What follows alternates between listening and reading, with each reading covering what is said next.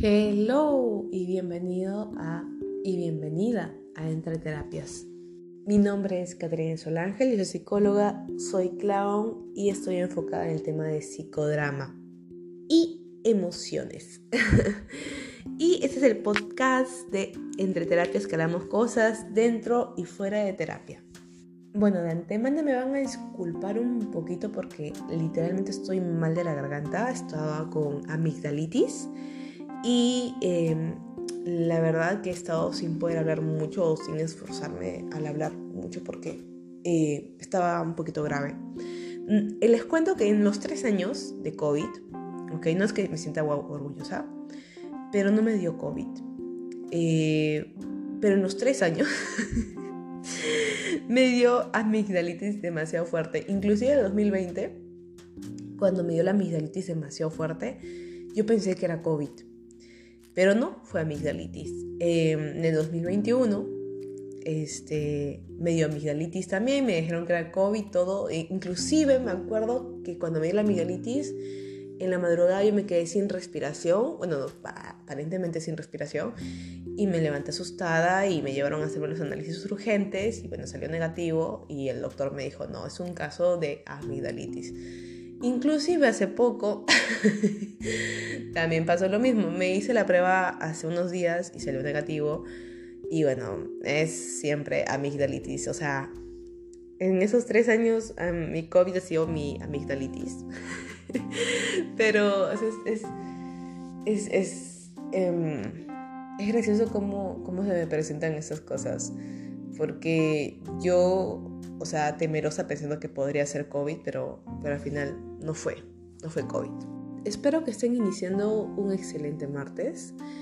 Em, yo sí lo estoy iniciando, la verdad. Eh, las cosas están mejorando poco a poco.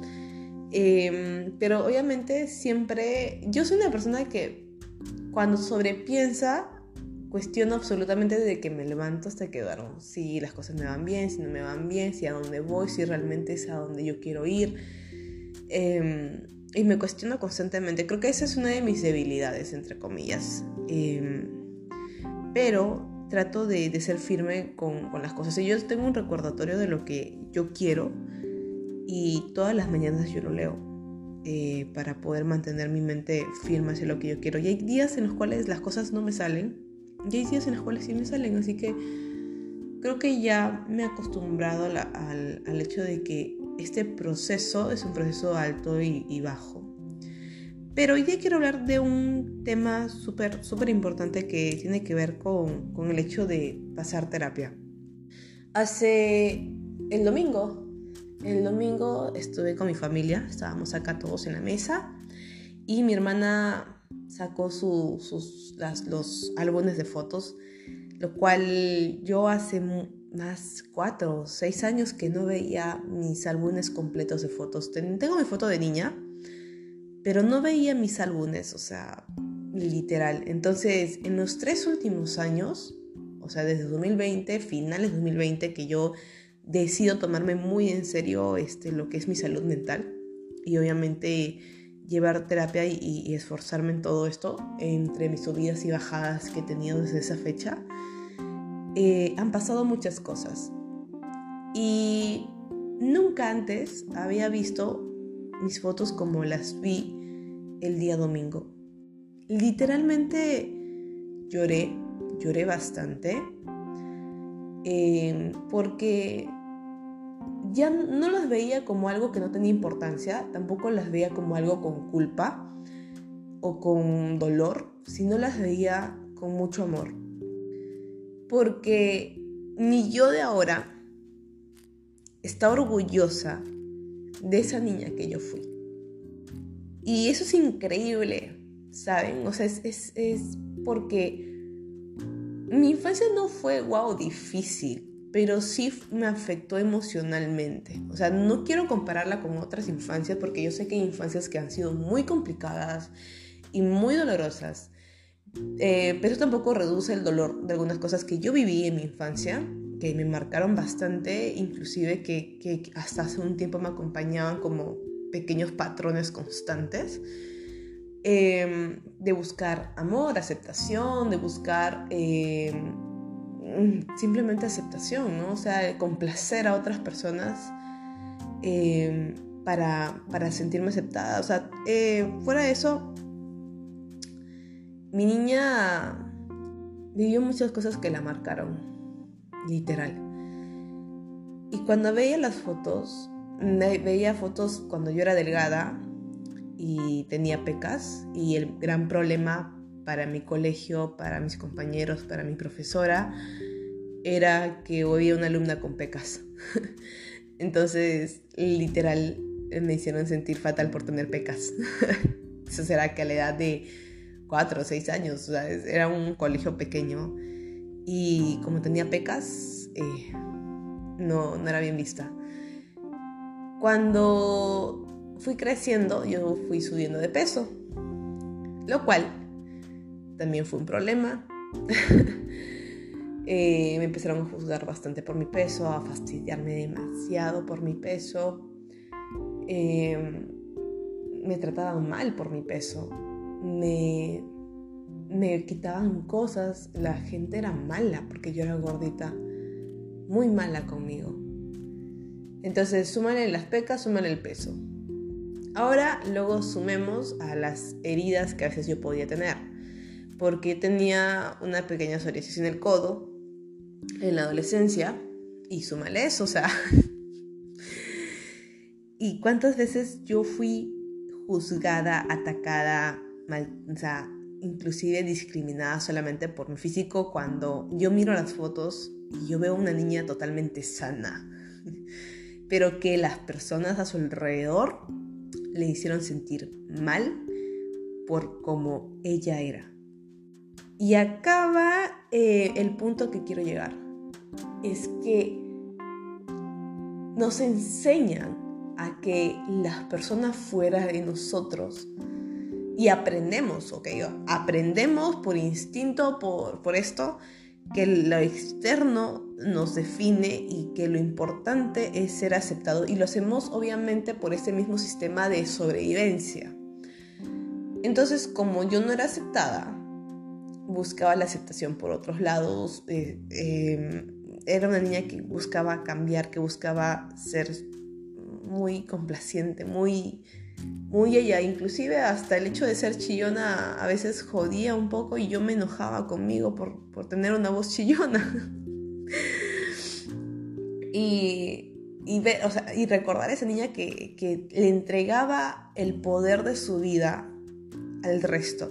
Y obviamente yo no sabía, mis padres no sabían cómo lidiar con eso porque obviamente, o sea, todos vivimos pensando de que el mundo de afuera tiene más poder que nosotros que aquel profesor define si eres inteligente o no eres inteligente, que aquella amiga que puede ser muy guapa o puede, no sé, te define a ti, si eres fea o eres bonita, em, que aquel papá, aquella mamá definan tu, tu imagen, tu quién eres, ¿no?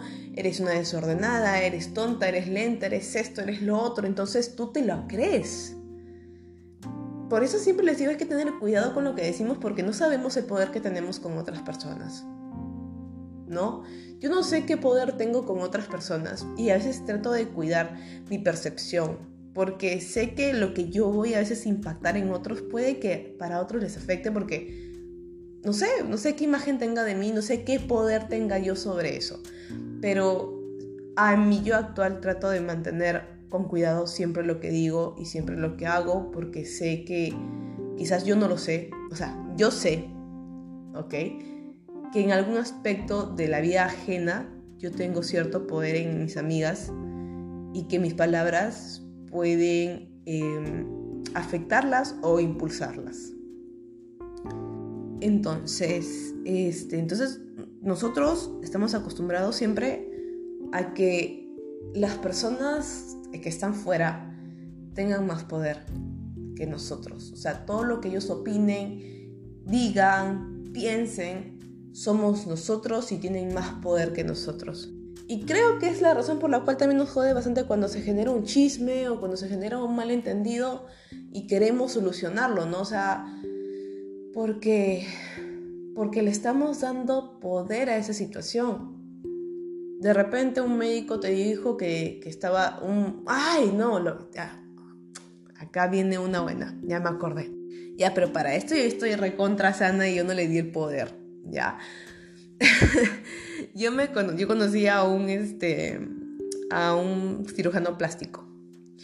Entonces, yo la verdad, como saben que hace tres años yo pasé terapias, eso fue en los dos últimos años, entonces él empezó, lo conocí así, X, una situación X, yo no me he hecho ningún arreglo, pero él me vio la herida que yo tengo en mi quijada y me dijo, wow, no, ese día nunca, yo, yo nunca me había fijado en la herida que tenía en mi quijada, o sea, porque de pequeña me caí. Pero yo en lo personal nunca me fijé en la herida, o sea, nunca lo vi como un defecto de mi rostro.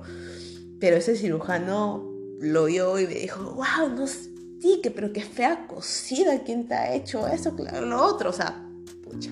Contarles la historia de la caída de mi quijada, se van a reír, pero dos, ahorita no es tan, tan, este, tan importante.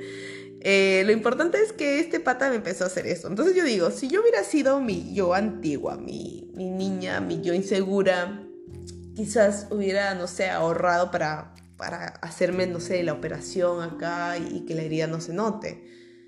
Pero yo lo quedé mirando y yo le dije, ya, me caí de pequeña. No, sí, pero tú sabes que la estética de una mujer es así, de otro, otro. No, obviamente es un negocio, pues, ¿no? Hacer sentir inseguras a las mujeres. Entonces yo me reí y le dije gracias, pero ahora no estoy interesada. Me dijo, no, pero no lo digo mala onda, no lo digo para que me compres, pero le digo que deberías cuidar un poco más. Y yo le dije gracias, pero no me interesa. Em, fue la única vez que salí con él. Al final ¿Por qué? Porque si yo hubiera sido la anterior, yo le hubiera dado poder y hubiera dicho, sí, esta persona tiene razón. Esta persona me está diciendo que yo me veo mal con mi quijada y, yo este, hoy, yo le creo, ¿no? Pero como eh, esos tres años he trabajado en concentrarme en que yo tengo las circunstancias de cambiar, de de poder verme de otra forma, de poder cambiar mi perspectiva, de poder cambiar las cosas que me rodean, inclusive yo forjar algo nuevo, yo ya no le, ya no le entrego el poder a las personas tan fácilmente. O sea, si alguien me dice, Katy, me aburre que publiques cosas así, me aburre tus fotos, me aburre esto, me aburre lo otro, pues eres tú, es tu percepción. ¿Ok? Y yo sigo haciéndolo porque es mi poder, o sea, yo lo hago porque esto, esto que yo hago es para mí, ni siquiera es para ti, para la persona que no le gusta, es para mí, para la gente que le gusta y punto.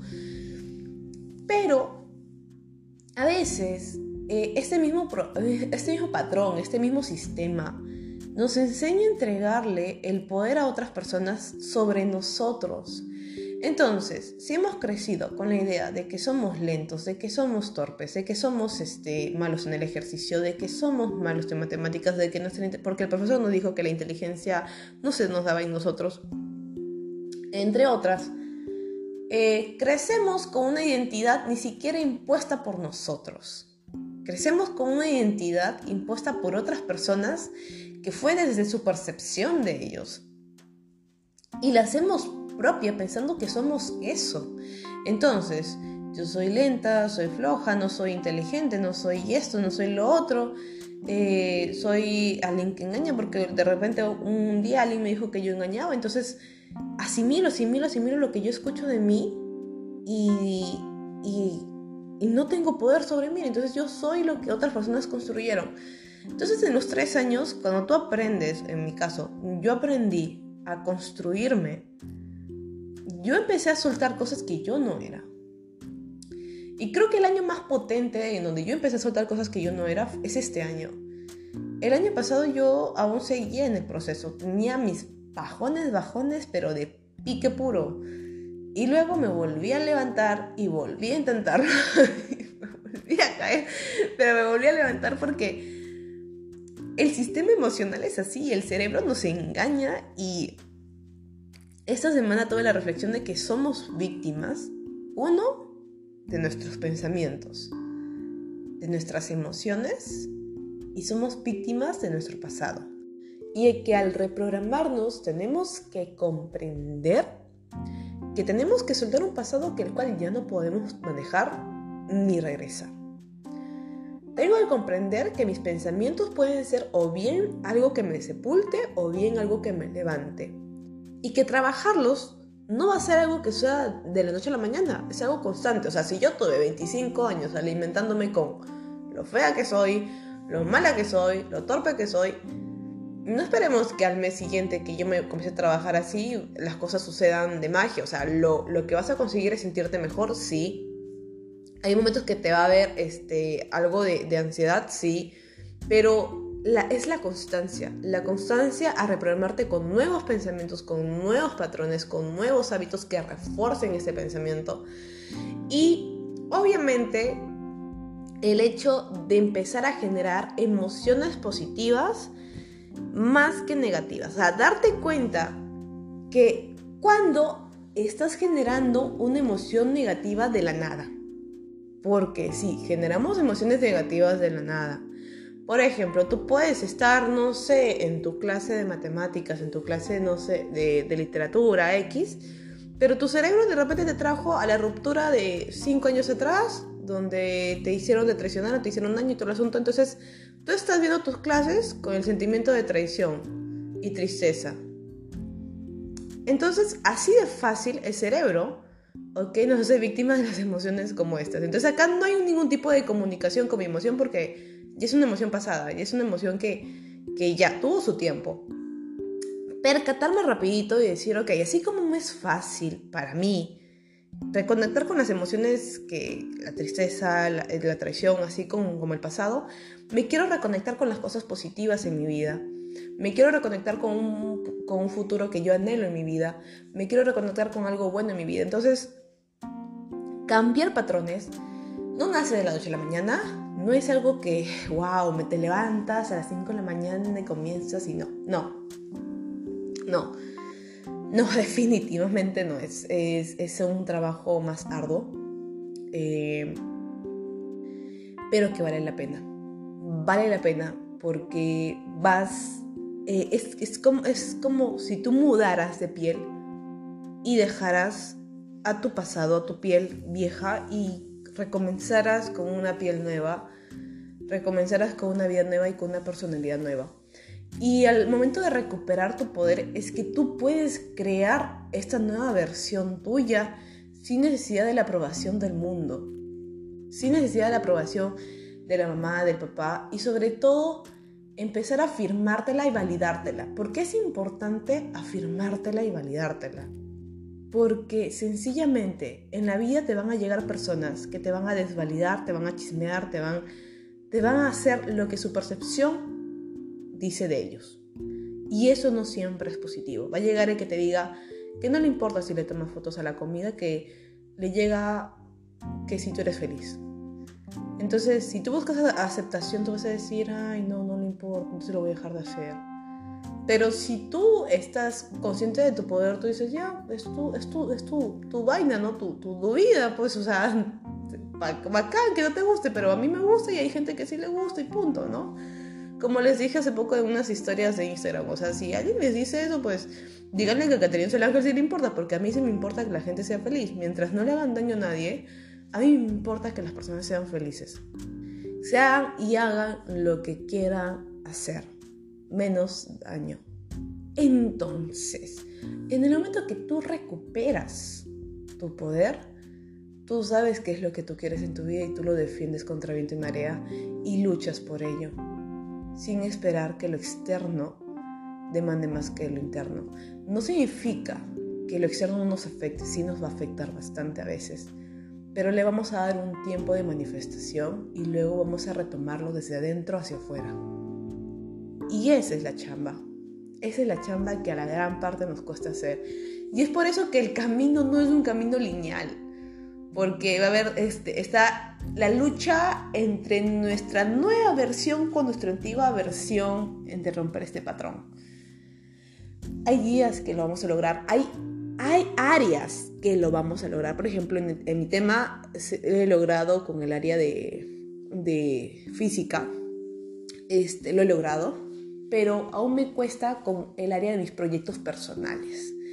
Entonces, en área, o sea, ustedes me ven en el gimnasio y me ven como que, wow, sí, solo está dando todo. Sí, ya, ya lo estoy manejando súper bien ese, ese hábito. Pero hay otros hábitos de mis proyectos personales que son más importantes, son más pesados, que me cuesta manejarlos. Literal. O sea, hay días que voy para arriba, ya lo tengo, ya lo tengo, y luego voy para abajo. Y me retiro. Y así constantemente. Es, mi relación más tóxica. Pero estoy consciente de que la persona que tiene poder en el aquí y el ahora soy yo. Y que si viene un profesor o si viene alguien externo a mí y me dice que no puedo, me dice algo adicional, solo yo tengo el poder de validarlo o no y, y definirme quién yo soy por lo que yo hago. Mm, como les digo, o sea, mientras no hagamos daño, mientras no insultemos, mientras no hagamos sentir a alguien inferior, mientras no estemos buscando el mal ajeno, somos libres de ser quien queremos. Porque si tú buscas el mal ajeno, y yo les voy a decir por qué, si tú buscas el mal ajeno, literalmente no eres feliz y lo único que buscas hacer es que la otra persona también sea infeliz igual que tú. Por eso les digo, o sea, si son realmente felices haciendo lo que aman, no van a buscar hacer sentir menos a otros, definitivamente, y tampoco se van a comparar. Así que ya saben, parte de la terapia es retomar tu poder. Y como siempre finalizamos con una pequeña lectura.